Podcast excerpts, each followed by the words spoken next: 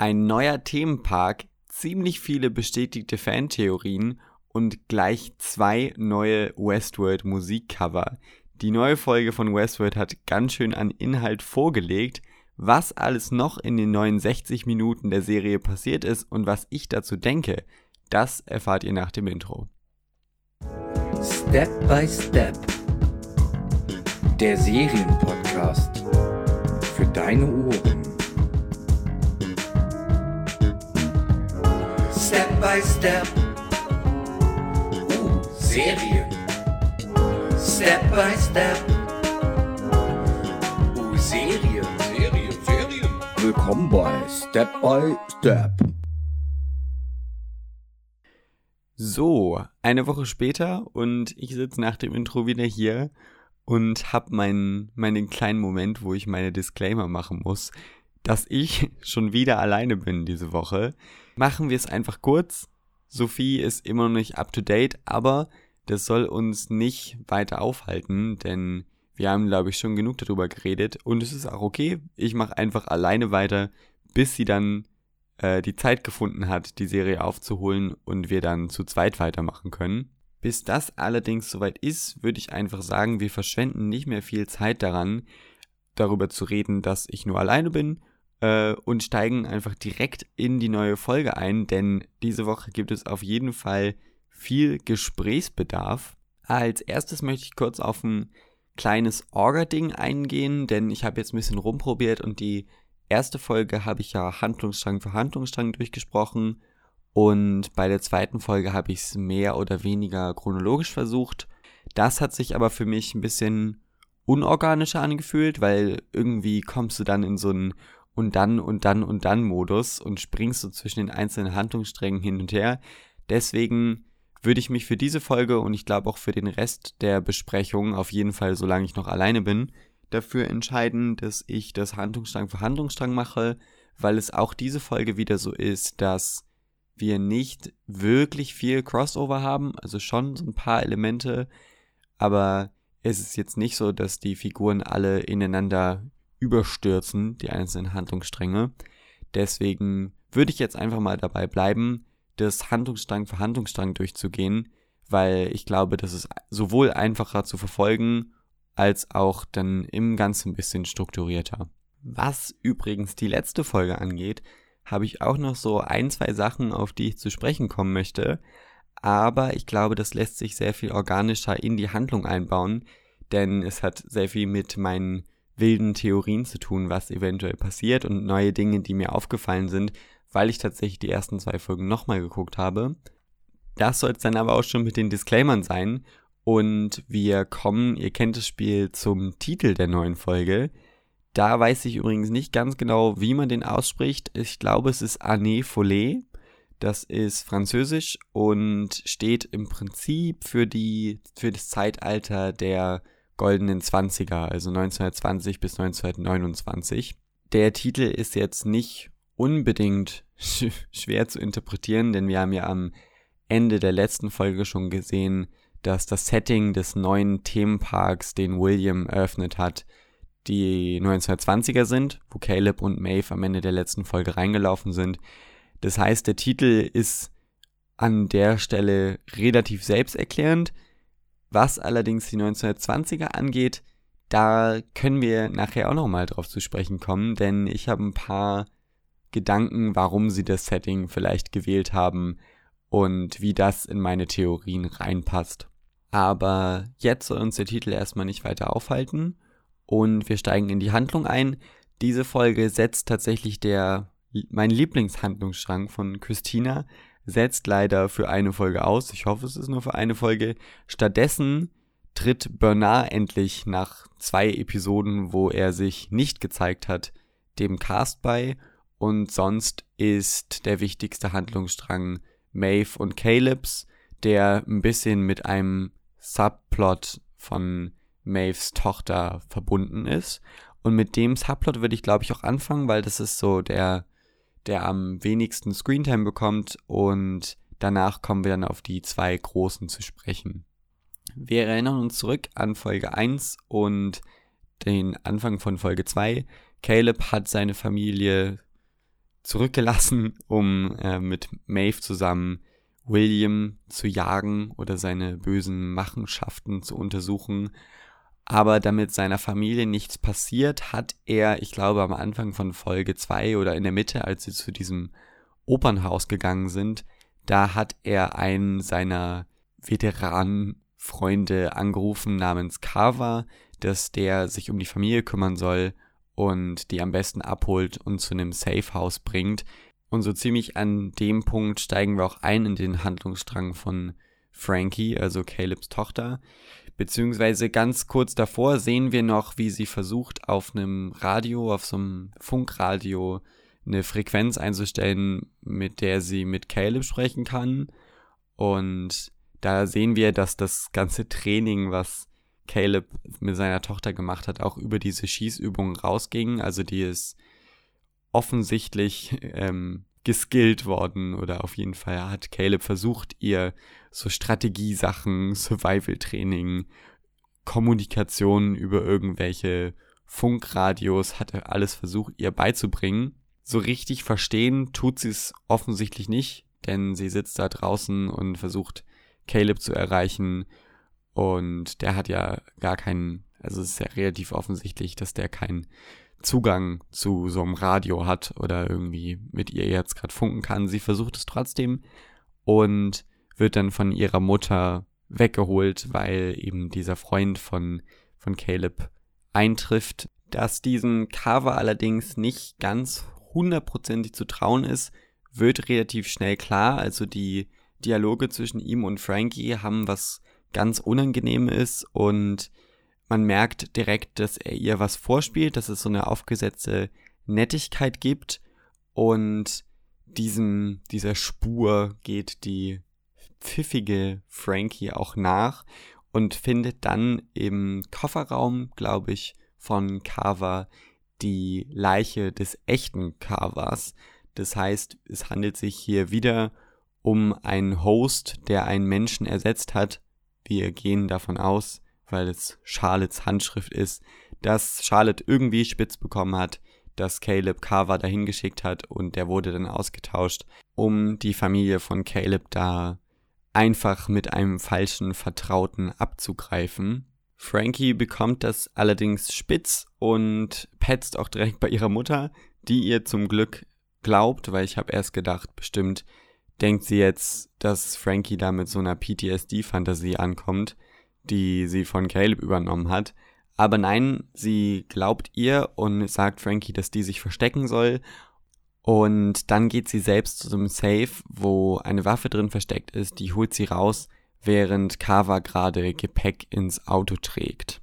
Als nächstes kommen wir dann in den Handlungsstrang relativ weit spät in der Folge schon zurück, wo wir dann Carver sehen, der wieder ins Haus reinkommt, also die Host-Version von Carver, der dann nach äh, Frankie und ihrer Mutter sucht, aber die nicht findet auf den ersten Blick, da an verschiedenen Orten nachschaut, also schaut unter dem Bett nach, bis er dann auf den Wandschrank kommt, wo sich Frankie tatsächlich drin versteckt hat und den öffnet er und da ist dann so ein großer Cliffhanger, so ein Fake, äh, wo man, wo, wo man denkt, ist jetzt Frankie gefangen worden von Kava oder nicht. Da das Ende davon mündet dann in den anderen Handlungsstrang, deswegen würde ich sie an der Stelle erstmal stehen lassen. Er öffnet diesen Wandschrank und man sieht ihn aus Frankies Perspektive und es ist dieser typische Got You Halloween Michael Myers Horrormoment. Und bis zu der Stelle ist der Handlungsstrang erstmal relevant, denn bis zum Ende der Folge, da klärt sich dann auf, ob Frankie da jetzt wirklich mitgenommen wurde oder nicht. Ein paar Gedanken zu dem Handlungsstrang selber, bevor wir zu den anderen kommen. Das ist auf jeden Fall das Lowlight der Folge, weil tatsächlich sehr, sehr viel Zeit da drin investiert wird. Also ich habe da jetzt ein paar Minuten drüber geredet und es wären das ist sehr in die Länge gezogen, obwohl eigentlich auf dem Papier nicht viel passiert. Also der kommt ein misstrauischer Typ, dann verstecken die sich und dann findet er die im Wandschrank. Ich finde, das hätte man ein bisschen schneller abwickeln können, weil die anderen Handlungsstränge sind wirklich das Herz dieser Folge und Frankies Handlungsstrang bremst das alles bisschen aus obwohl er tatsächlich dann auch einiges aussagt und in Theorien reinspielt, auf die ich dann später komme. Aber erstmal zu den guten, wichtigen Handlungssträngen. Da würde ich jetzt mit Maeve und Caleb weitermachen. Die sind ja am Ende der letzten Folge in den neuen Park reingekommen, in den 1920er Park. Und da habe ich auch schon, glaube ich, erwähnt, hat man auch an der Musik da am Ende der Folge gehört, dass diese ganze, diese ganze Aufmachung total aussieht wie Sweetwater. Also es ist ein, die, dasselbe Layout, dieselben Häuser stehen da, wo sie eben auch in Sweetwater stehen. Es hat eben bloß den Glanz der 1920er jetzt. Also es sind die Steinstraßen und es fahren Autos und überall sind irgendwelche Neonschilder. Und genau diese Parallele geht jetzt total weiter. Wir haben das ja schon mal gesehen, als Maeve und Lee und Gang in Staffel 2 in Shogun World reingegangen sind. Da gab es auch diese totale Spiegelung von dem, was in Sweetwater am Anfang passiert ist, als Teddy und William und Logan das erste Mal da reingehen. Da gibt's diese ganzen kleinen Details, die Westworld hier wieder charmant einbaut. Also ich finde das immer total toll. Ich weiß, dass vielleicht manche Leute sagen, das ist jetzt hier billige Wiederholung, aber da habe ich auch noch ein paar Kontraargumente gegen. Äh, da komme ich aber gleich drauf. Aber jetzt erstmal so diese, diese Sachen, da rennt Caleb direkt in jemanden rein, wird so angestoßen. Dann gibt es auch die Dose, die auf den Boden fällt und tatsächlich eine so möchte gern Klonversion von Dolores. Da stehen, steht die Polizei oder das FBI, glaube ich, an der Seite und macht diesen Wir suchen einen Banditen-Ausruf. Den gab es auch in Staffel 1 und in Staffel 2. Damit ist natürlich Hector gemeint, der den Salon überfällt. Wenn man übrigens den Steckbrief genau anguckt, den der FBI-Typ hier in den 1920er-Setting hochhält, dann steht da auch Hector drauf. Also es ist schon confirmed, dass damit Hector gemeint ist. Und über dieser ganzen Szenerie spielt eine verspielte Jazz-Version des Sweetwater-Themes. Also es ist eine ganz nostalgische Szene, die in den alten Gefühlen der, besonders der ersten Staffel badet. Das hatten wir ja schon letzte Folge. Und hier ist es eben jetzt auch so. Und dann nähern sich die beiden auch schnell dem nächsten bekannten Setting, nämlich dem Mariposa. Das ist ja die Bar, wo Maeve drin gearbeitet hat. Das Ziel von Maeve und Caleb ist ja übrigens in die Facility reinzukommen. Also die wollen ja jetzt hier nicht den typischen Parkbesuch machen, sondern die wollen hinter die Kulissen und William finden und am besten aufhalten. Und Maeve kennt sich ja perfekt aus in diesen Parks und vor allem weil dieser 1920er Park echt eine 1 zu 1 Kopie schon wieder von Westworld ist, weiß Maeve ungefähr, wie das Ganze funktioniert und deswegen weiß sie auch, dass der einfachste Weg in den Untergrund eigentlich ist zu sterben. Das geht natürlich nicht, weil Caleb ein Mensch ist und dann, naja, durch die Waffen im Park eigentlich nicht sterben kann. Und wenn er doch sterben würde, wäre er aus dem Game raus. Deswegen müssen sie einen anderen Weg finden. Maeve hat das auf jeden Fall schon ausgeplant und dieser Plan führt übers Mariposa. Die beiden gehen da rein und wir kriegen unseren Blick in das 1920er Mariposa von innen, wie es aussieht und vor allem wie es klingt, denn wir kriegen hier das erste Musikcover der Folge, nämlich eine runtergestufte, also eine einfache Klavierversion von Bad Guy von Billie Eilish. Fand ich auf jeden Fall cool, den Song hier zu hören, auch wenn es nicht mein liebstes Westworld Musikcover ist an der Stelle, weil es eben nur diese doch sehr einfache Klavierversion ist und ich die großen Orchesterversionen von bekannten Songs, die nehme ich bisschen mehr mit, aber da kommen wir auch noch auf unsere Kosten. Vorher ist noch zu erwähnen, dass auch in dem Mariposa eben total viele Figuren sind, die wir schon kennen, bloß eben in neuer Ausführung. Also es gibt eine Maeve und es gibt eine Clementine. Auf der Straße gab es auch noch einen Teddy, der Dolores die Dose aufgehoben hat. Also ist es doch alles sehr im Stil des alten Westworlds, wie wir es kennen und lieben. Und wie die beiden da so im Mariposa sitzen, offenbart sich auch relativ schnell Maves Plan, denn wie wir wissen, das Sweetwater oder diese Sweetwater-Version, die wir gerade sehen, auf jeden Fall Sweetwater in jedem Universum wird irgendwann immer von Hector überfallen und wenn Hector Sweetwater überfällt, dann kostet es immer ordentlich Körper, beziehungsweise ordentlich Hosts werden umgeschossen, es ist immer ein großes Gemetzel und in diesen Hosts möchten sich Caleb und Maeve verstecken, also in den Hostkörpern und damit eben mit in den Untergrund transportiert werden, indem sie sich totstellen. Und wir bekommen jetzt hier eben auch unsere Painted Black Szene. Nur, dass es nicht so ganz Painted Black ist, was wir hören. Es fängt genauso an, also es hat dieselben Anfangstöne, dieses ruhige auf dem Klavier. Aber dann stellt es sich als ein Fake raus, also dass alle schon dachten, es wäre Painted Black. Denn nach den Anfangstönen läuft Enter Sandman von Metallica und hier habe ich mein cooles Orchester Westworld Cover und auch noch eine, also ich liebe diese Überfallszene, die jetzt hier wieder Shot für Shot nachgestellt ist. Also wir haben den Hector, der jetzt in seinem Auto angefahren kommt und einen Polizisten umschießt und dann mit einer Kette statt einem Seil in den Salon reingeht und die um den Tresor wickelt.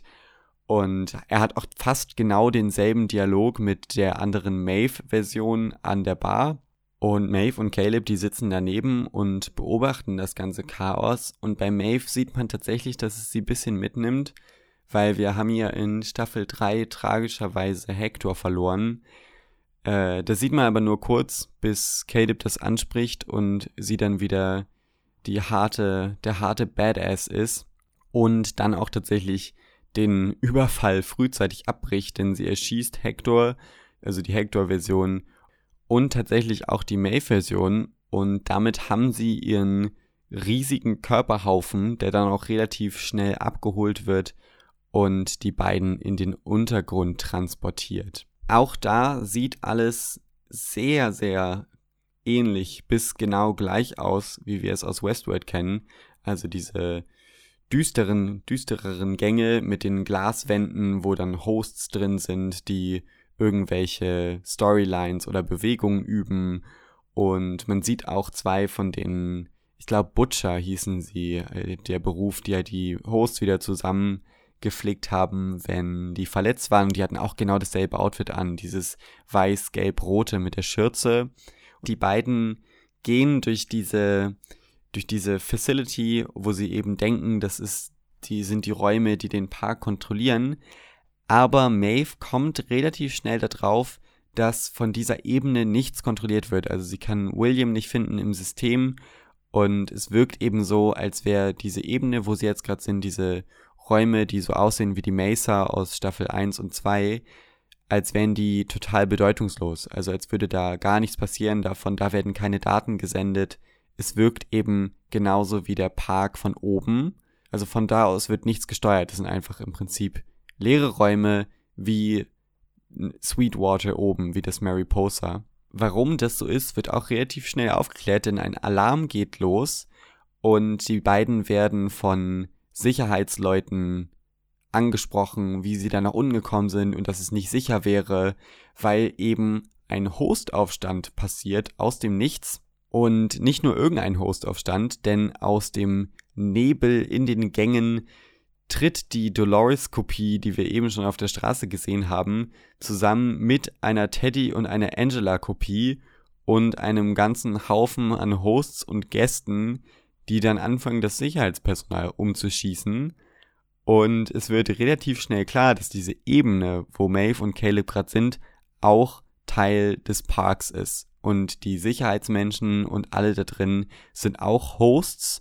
Und es ist eine Storyline, die den Aufstand von Westworld, das Massaker von Westworld aus Staffel 2, auf perfide Weise für die neuen Gäste in dem neuen Park zu einer neuen Storyline gemacht hat.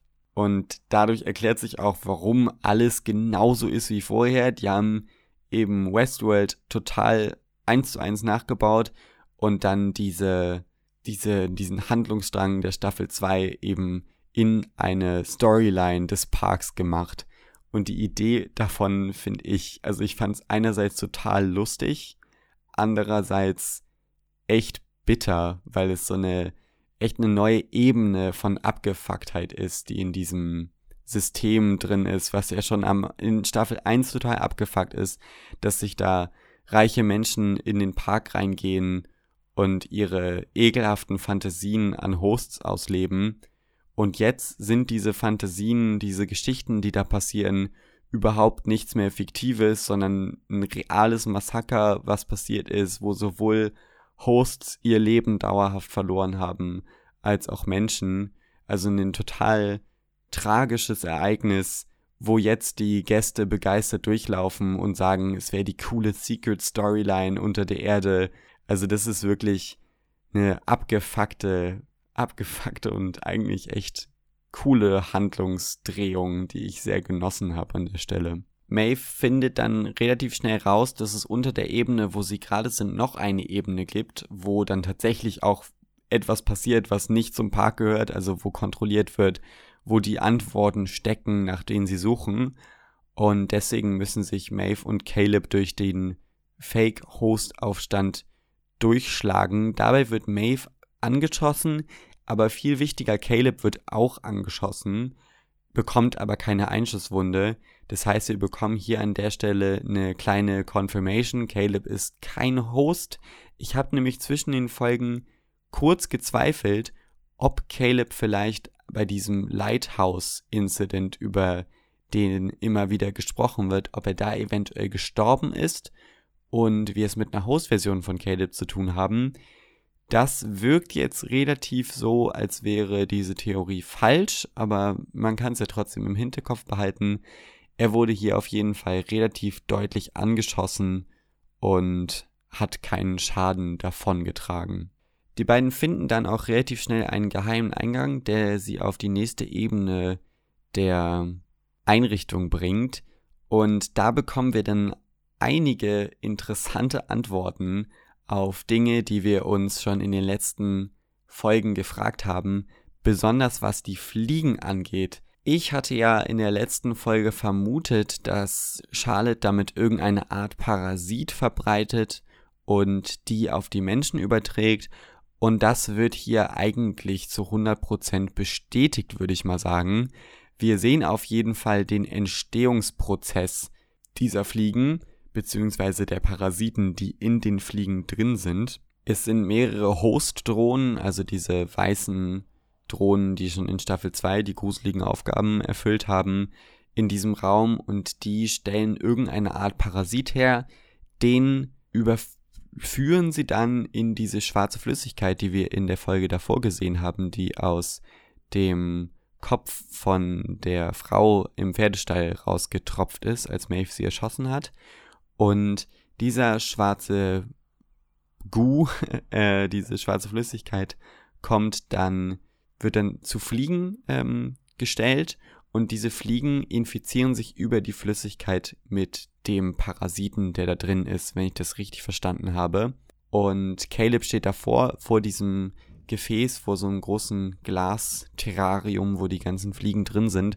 Und man sieht schon, dass die am Glas total immer vor ihm gegen das Glas gegenfliegen. Und Maeve steht daneben und bei ihr fliegen keine von den Fliegen gegen das Glas. Also die sind getriggert auf Menschen und wenn ich das richtig verstanden habe, schlüpfen die dann irgendwie, die kriechen in das Gehirn rein oder so und übernehmen dann Kontrolle. Also dieser Parasit, der in den Fliegen drin ist, übernimmt dann Kontrolle über den Menschen. Also die Fliegen sind im Prinzip so eine Art Zwischenwirt und der Mensch dann der Endwirt.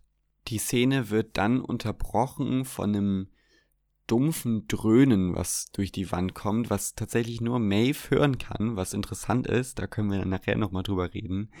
Ähm, also Caleb kann es nicht hören.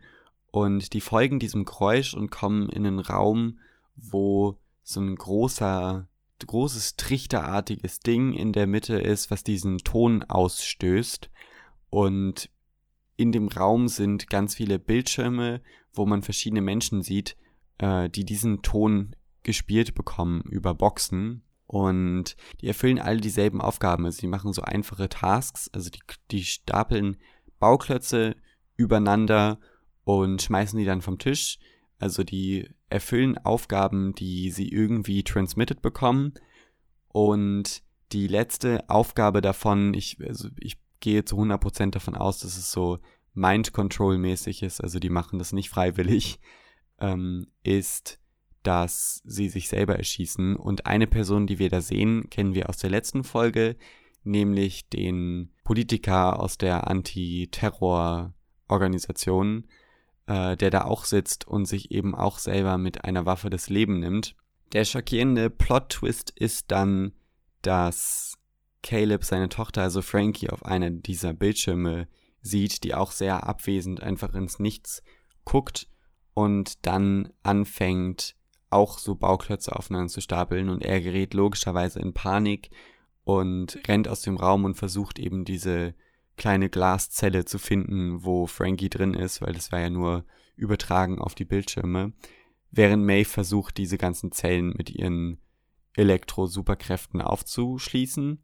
Caleb kommt auch rechtzeitig und Maeve kriegt es auch rechtzeitig auf, bevor seine Tochter sich da das Leben nehmen kann, ähm, unfreiwillig.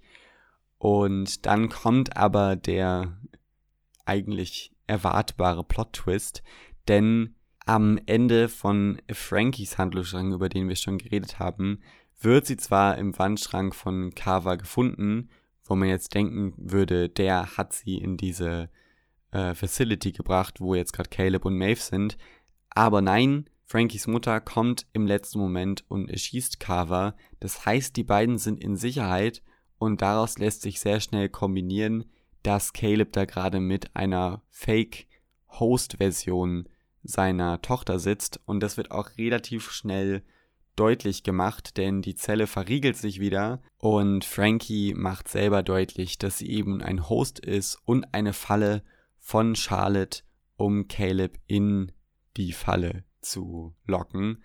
Maeve wird parallel von William angegriffen, das heißt der ganze Handlungsstrang geht gerade sehr den Bach runter für die beiden. Und dann kommt ein sehr ekliger, aber auch cooler Special-Effekt, wo sich das Gesicht von Frankie so aufklappt wie der Host, die Host-Version von Ford, die Kind-Host-Version von Ford in Season 1.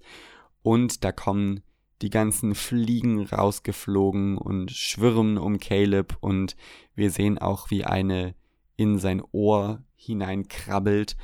Und damit endet tatsächlich auch die ganze Folge und der Handlungsstrang mit einem ziemlichen Cliffhanger an der Stelle.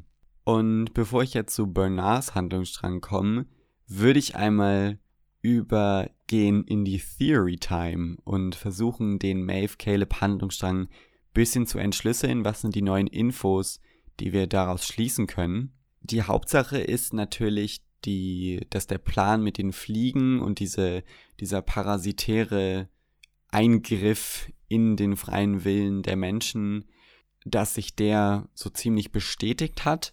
Und jetzt kann man sich fragen, warum? Also was ist das der große Plan, den Charlotte verfolgt?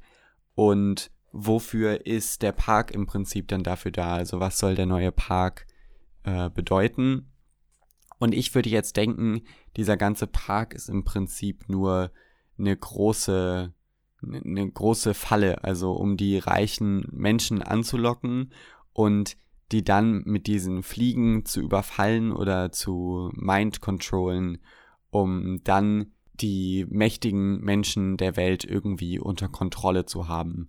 Das passt auch zu dem, was ich eben davor gedacht habe, dass jetzt so eine Umkehrung passiert, dass die Hosts, äh, also Charlotte, die Menschen in Hosts verwandelt und wir dann eventuell irgendwann einen Park sehen, der von menschlichen Hosts bevölkert wird.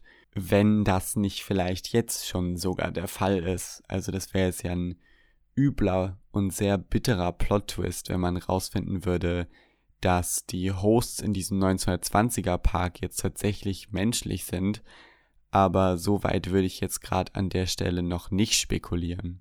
Was mir allerdings aufgefallen ist, was bisschen zu dieser Theorie passen könnte, ist, wie der Park, also dieser 1920er Park, uns gezeigt wird. Maeve drückt das selber ganz schön aus, als äh, sie mit Caleb zusammen in dem Mariposa sitzt, beziehungsweise im Butterfly Club. Äh, da sagt sie, This place has really gone down the pot. Also sinngemäß, der, der Westworld, der Park, ist in, hat an Qualität verloren. Also es ist nur noch eine müde, arme Kopie von dem, was es mal war. Und das sehen wir auch an jeder Stelle. Ich glaube auch, dass hier absichtlich gecast, schlecht, beziehungsweise schlecht würde ich jetzt nicht sagen. Ich will jetzt hier nicht auf den SchauspielerInnen negativ rumreiten, aber es wirkt alles so, als wären es so arme möchtegern Kopien von den Figuren, die wir schon kennen. Ein gutes Beispiel dafür ist die neue Version von Maeve, die denselben Monolog hält mit den Shining Seas, den Maeve eben auch hält, äh, schon mehrfach gehalten hat in Season 1. Und die echte Maeve, also unsere Maeve, sitzt daneben und guckt sich das sarkastisch an und sagt dann auch selbst so, My delivery was way better. Also ich habe die Line viel besser gesagt als diese neue Maeve. Und es stimmt eben auch. Diese ganze Welt hat zwar super viel Detail und ähm, super viel Aufwand, wie sie eben gemacht wurde in diesem Production Design, aber man merkt in dem Schauspiel und in der ganzen Inszenierung, dass irgendwo die Leidenschaft fehlt. Dazu passt übrigens an der Stelle auch, dass die Painted Black Version eben nicht mehr Painted Black ist. Wir haben diesen Banküberfall jetzt schon zweimal gesehen, in Season 1 und Season 2, in dem Park, der noch in Westworld war, also in dem großen Westworld-Komplex.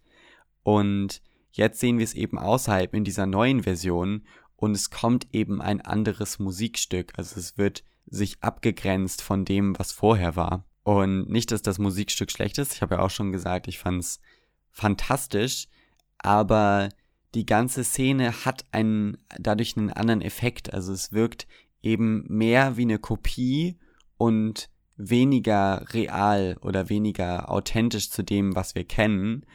Und dieser ganze Banküberfall wird dann ja auch total unspektakulär von Maeve einfach abgebrochen, indem sie Hector und die andere Maeve-Version in den Kopf schießt und das abrupt dem der ganzen coolen Szene ein Ende setzt. Also diese ganzen, diese ganze Welt wird die ganze Zeit so gekontert, als wäre sie nur eine billige Kopie. Was sich zum Beispiel auch in dem in diesem Überfall in der, auf die Mesa, dieses nachgestellte Host-Massaker, das äh, spiegelt sich da auch wieder.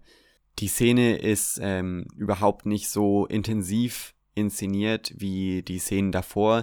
Es gibt auch kaum Close-ups von den SchauspielerInnen, die jetzt zum Beispiel Dolores, Teddy und Angela spielen. Also es wirkt alles sehr distanziert und als würde es einfach so neutral sich abspielen und ohne große Effekte.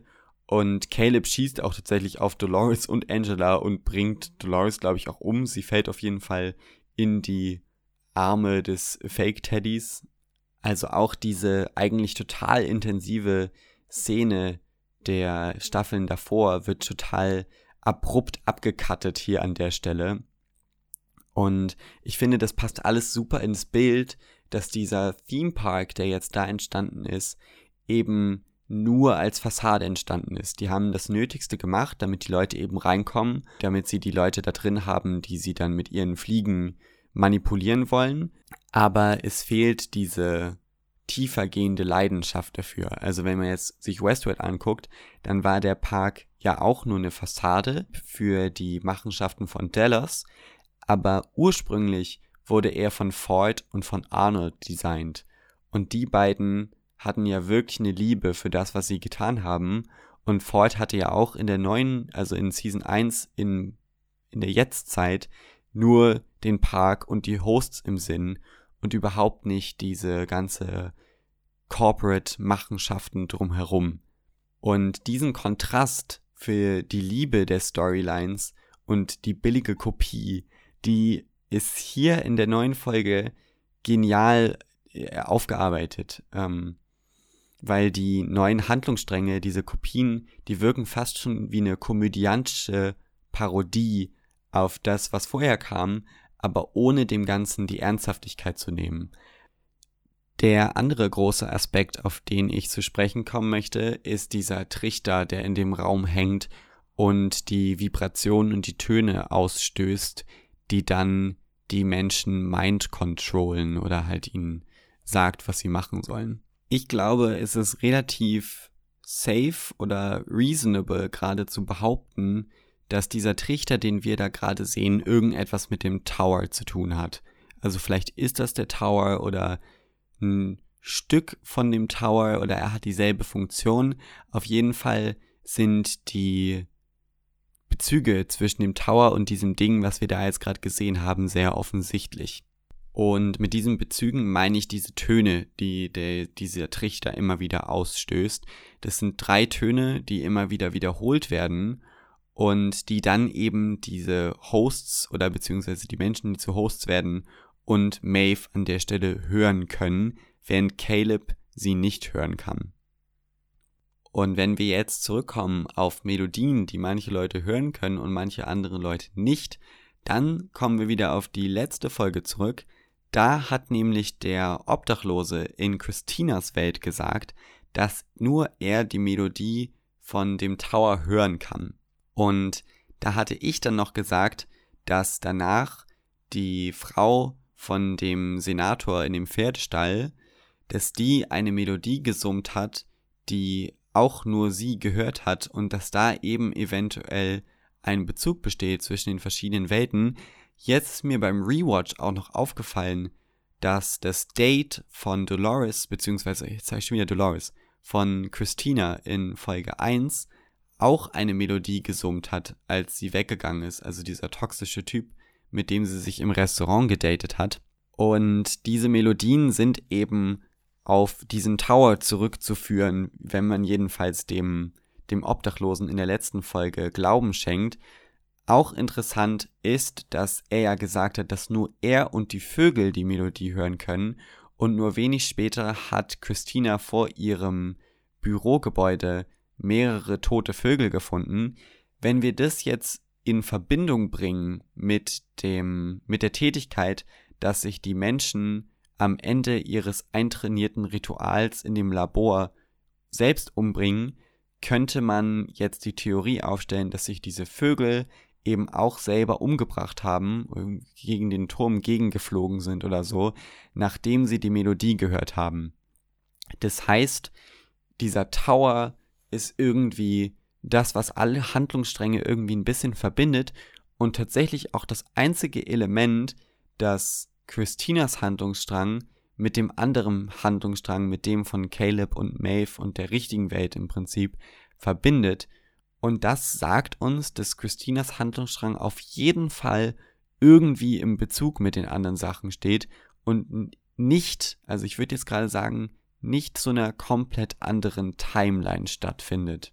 Wenn man jetzt versucht, all diese Punkte ein bisschen zusammenzuführen, dann wäre die Theorie, wo ich jetzt gerade dabei rauskomme, dass eventuell Christinas Welt die Welt ist, die schon bevölkert ist von Menschen, die so sind wie Hosts, also von Menschen, die zu Hosts gemacht wurden. Dazu würde auf jeden Fall passen, dass die, dass der Obdachlose die Töne von dem Tower hört und dass Peter in Folge 1 auch gesagt hat, dass er eigentlich dachte, er wird von dem Tower kontrolliert.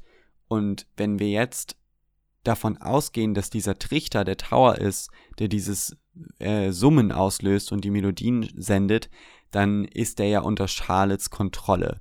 Und wenn Charlottes Plan ist, Menschen in Hosts umzuwandeln und diese Welt von Christina mit den, äh, mit dem, mit den Tower-Laternen, da ist ja der Tower auf jeden Fall super präsent die ganze Zeit.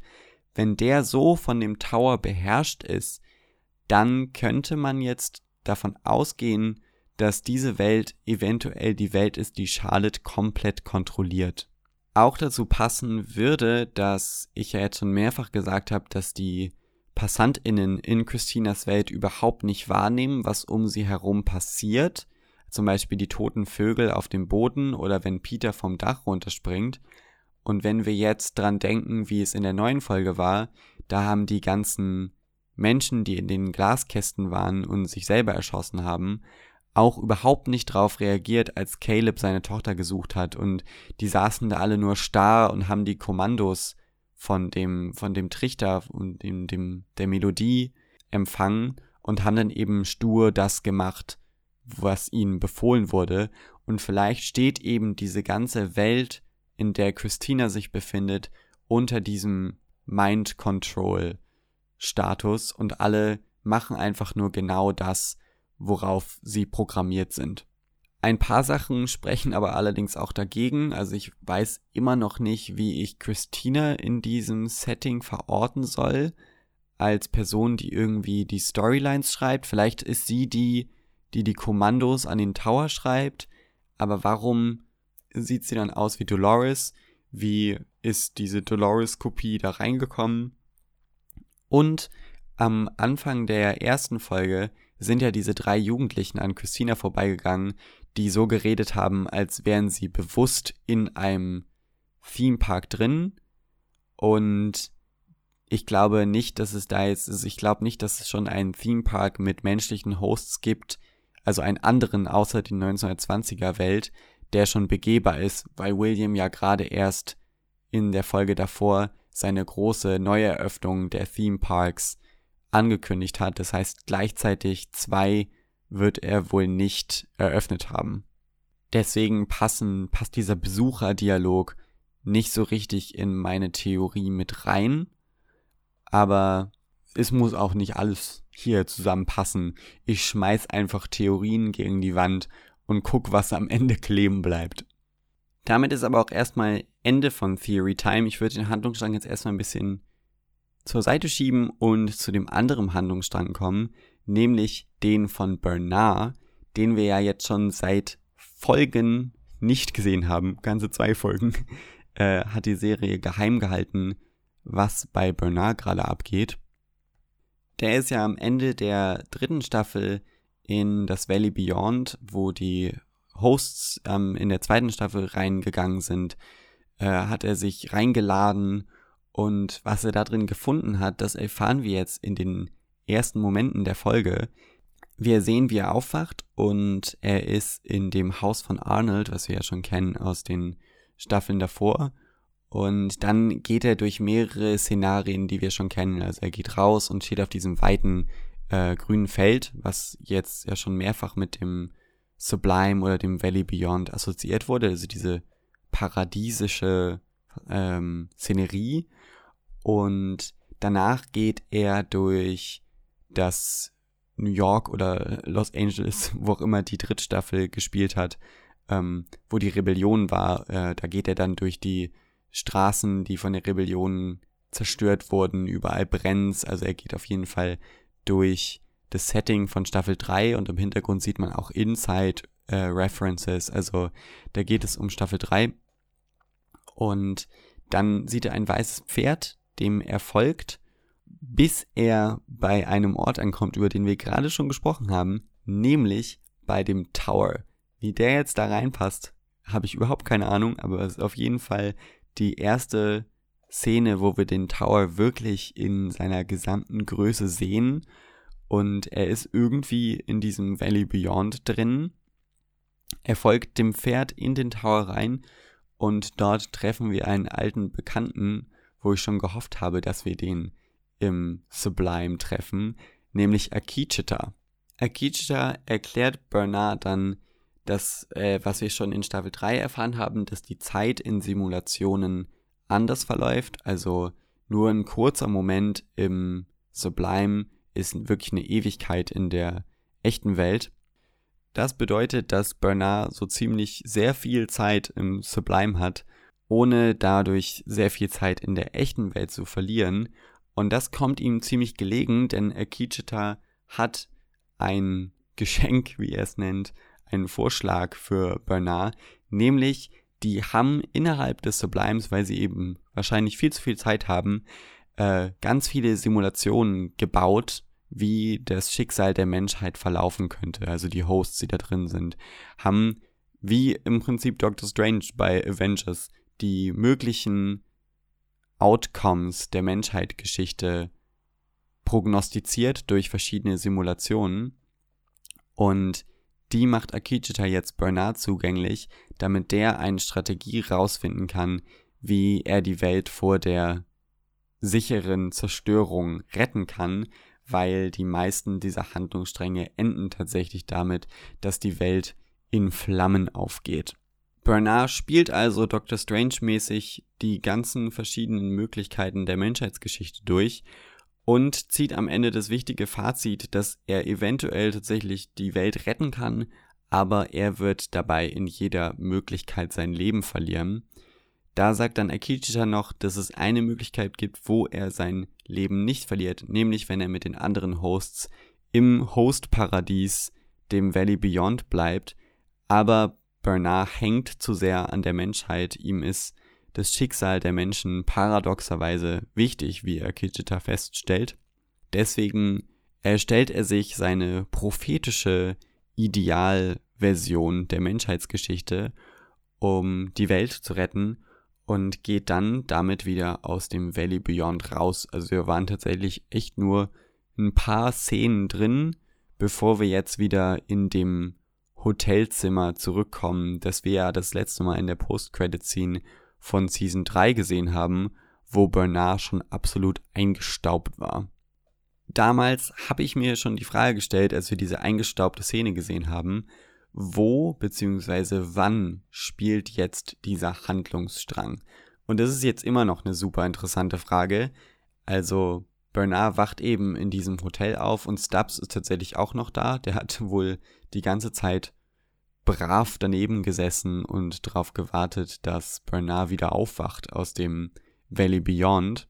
Und wir bekommen da tatsächlich nur eine sehr abstrakte Zeitangabe von Stubbs, dass Bernard eben jahrelang weg war. Aber um wie viele Jahre es sich da handelt, ist an der Stelle total unklar. Ich würde jetzt meine Theory Time Kappe wieder aufsetzen und mich dafür aussprechen, dass das weiter in der Zukunft spielt als der Rest der Handlungsstränge, die wir sehen.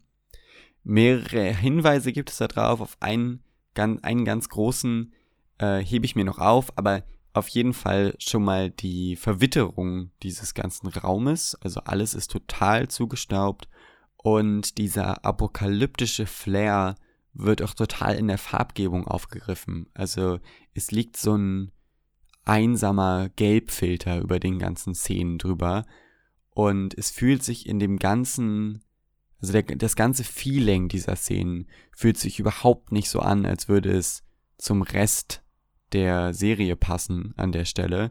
Das sind jetzt erstmal so sehr oberflächliche Gründe. Zu den klügeren Gründen komme ich dann gleich.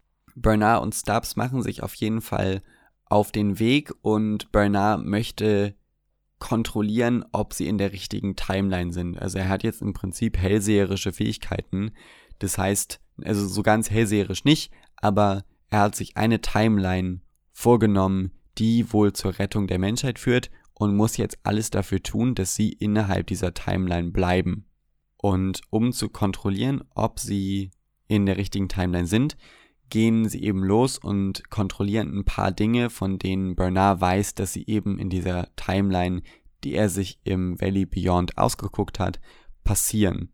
Und dafür gehen die beiden essen in einem Bistro, was übrigens End of the Road heißt, was wieder zu dem apokalyptischen Setting mit dazu spielt, was sagen würde, dass es sehr viel später ist als die anderen Handlungsstränge, also im Apokalypse-Setting. Und da treffen sie, beziehungsweise Bernard, er trifft auf zwei Männer, die er in einer Action-Szene, äh, die von Blondie-Musik unterlegt ist, äh, die beiden Typen umkloppt, während Stubbs im Restaurant sitzt und gemütlichen Sandwich isst. Warum er diese beiden Menschen jetzt spontan aus dem Leben verabschiedet, bleibt erstmal unklar, aber wir können uns jetzt wohl darauf verlassen, dass Bernard und seine hellseherischen Fähigkeiten genau wissen, was sie jetzt als nächstes zu tun haben. Er prediktet dann auch akkurat, dass ein Auto sehr schnell auf den Parkplatz, wo die beiden vor dem Restaurant stehen, gefahren kommt. Aus diesem Auto steigt eine Frau aus, die sich eigentlich mit den beiden Männern treffen wollte, die Bernard eben erledigt hat. Und dann stellt sich heraus, dass Bernard die beiden umgeklatscht hat, um sich das Vertrauen von dieser Frau zu verdienen, denn die beiden waren Hosts und eine Falle für die Frau, der, deren Namen wir übrigens nicht erfahren, aber dazu habe ich gleich auch meine Theorie.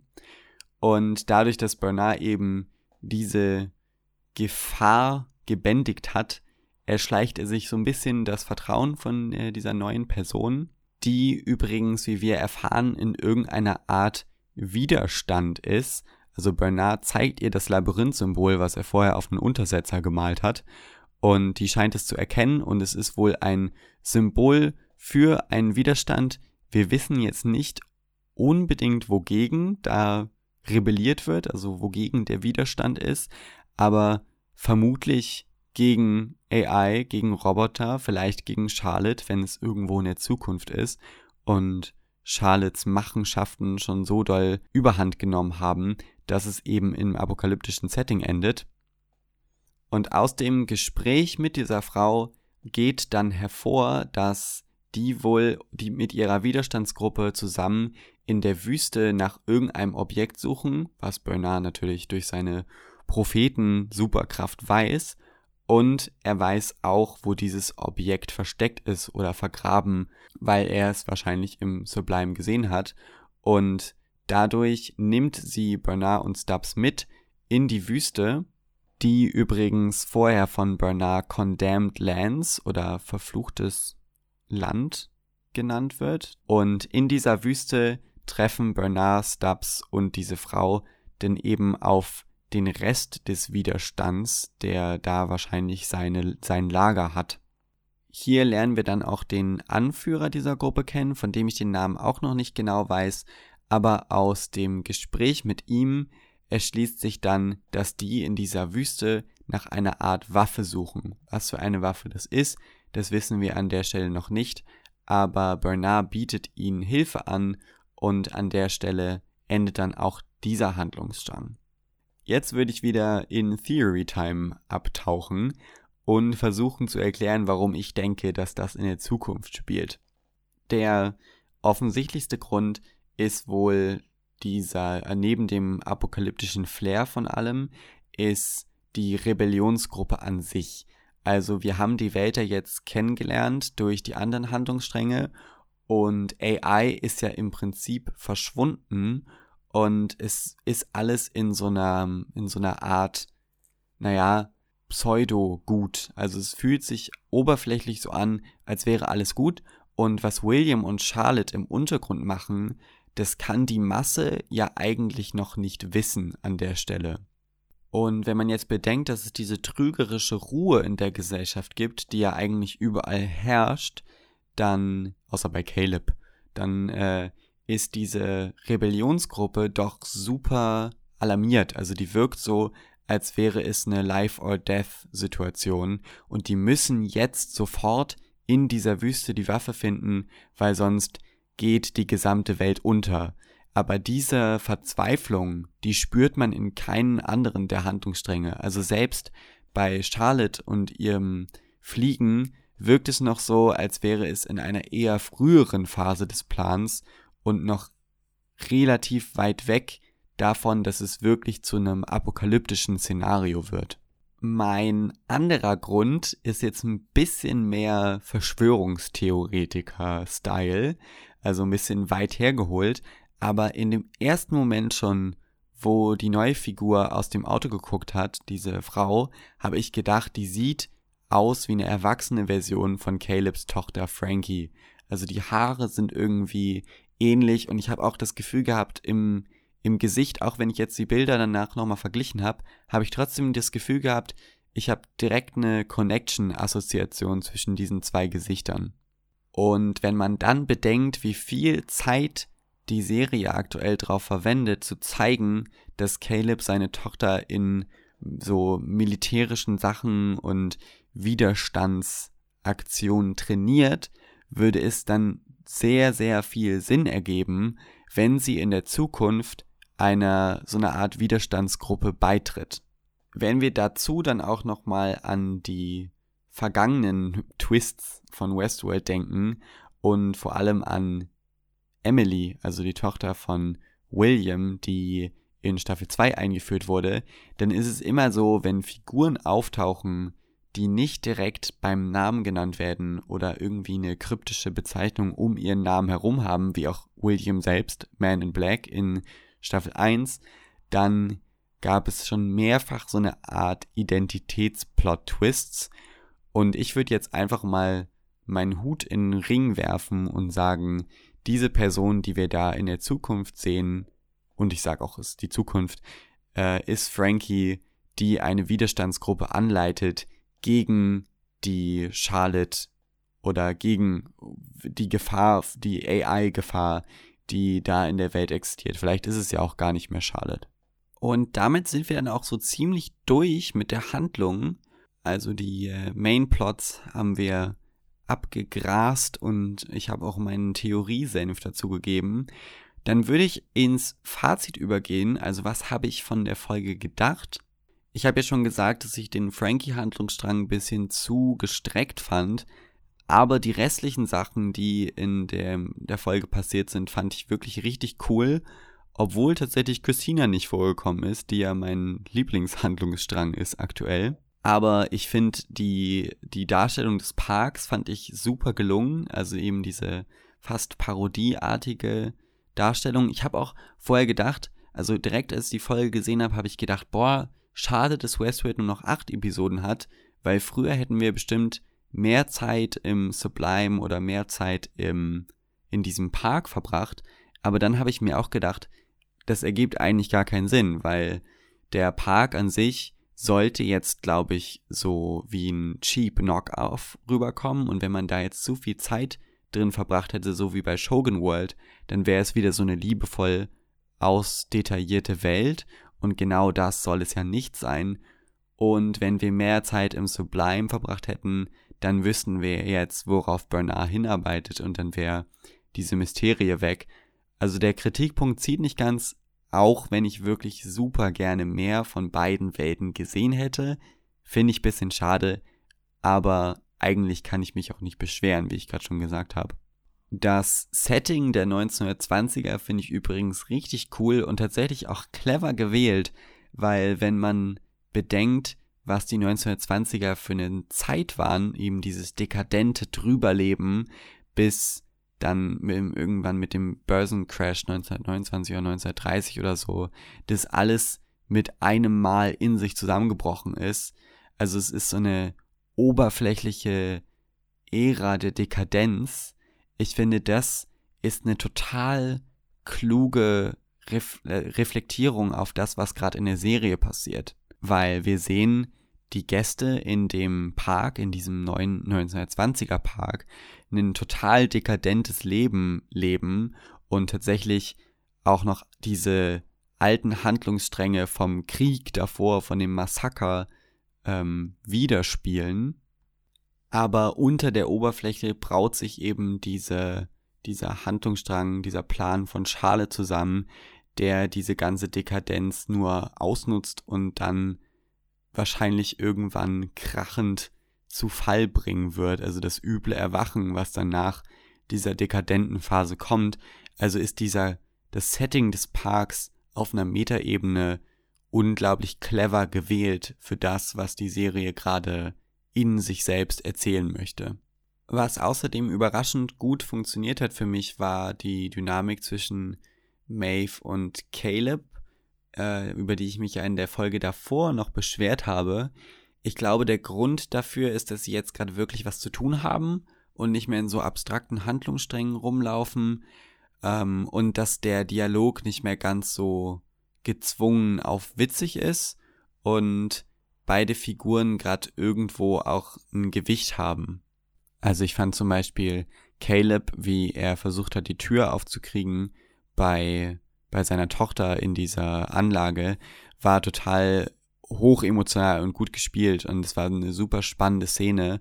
Und Maeve, die versucht hat, das zu retten, also diese Türen aufzukriegen, das hat halt ein dramatisches Gewicht. Und es war nicht einfach nur, wir fahren jetzt gerade mit dem Auto durch die Gegend und werfen uns ein paar coole Sprüche hin und her, weil das ist einfach eine komische Dynamik gewesen.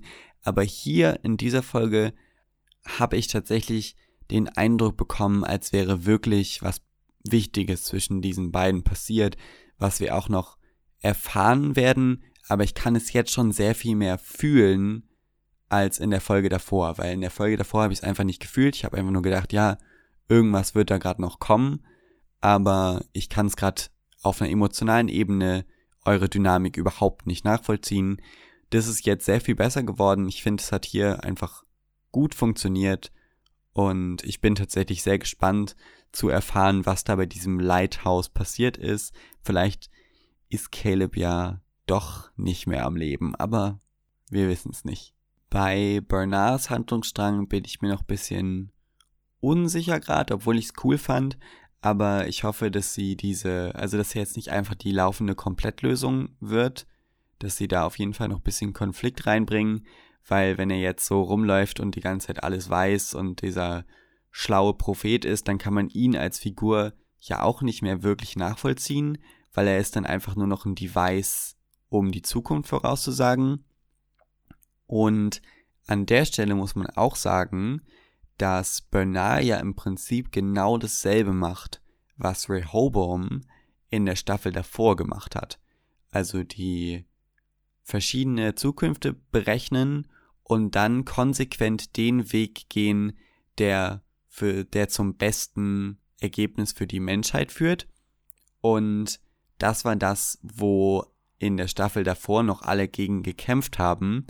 Das heißt, ich hoffe, dass die Serie hier an der Stelle das ganze Konzept nochmal hinterfragt, weil sonst ist das ja total unbedacht. Also einfach genau dasselbe zu leben, was in der Staffel davor hart kritisiert wurde. Also der Menschheit im Prinzip den freien Willen nehmen und einfach so zum besten Ergebnis führen, wurde ja in der Staffel davor verurteilt und die Menschen haben ihren freien Willen bekommen, auch wenn der eventuell dann nicht zu dem besten Ergebnis führt. Das sind auf jeden Fall alles Fragen, wo ich noch gespannt bin, die Antwort zu erfahren. Und ich bin echt gespannt, wie jetzt, weil ich habe jetzt schon echt einige Theorien ausformuliert. Und ich habe das Gefühl, sehr viele meiner anderen Theorien fassen darauf, also bauen darauf auf, dass andere meiner Theorien richtig sind.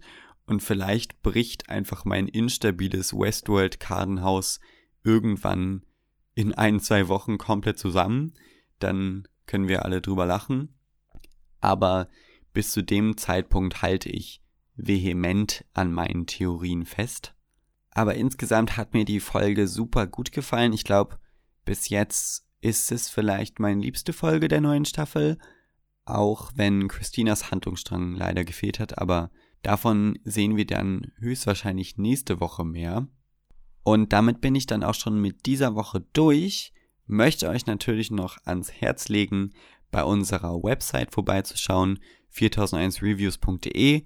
Da findet ihr richtig coole Artikel und Toplisten zu allen möglichen Themen rund um Film, Serien und das Kino. Außerdem findet ihr uns auf Instagram und auf Facebook. Besonders auf Instagram solltet ihr vorbeigucken, denn da gibt es echt einigen coolen, exklusiven Content, den ihr sonst nirgendwo sonst findet. Und wenn unsere Podcasts es euch angetan haben, dann folgt uns doch auf allen gängigen Podcast-Plattformen, sei es Apple oder Spotify oder whatever.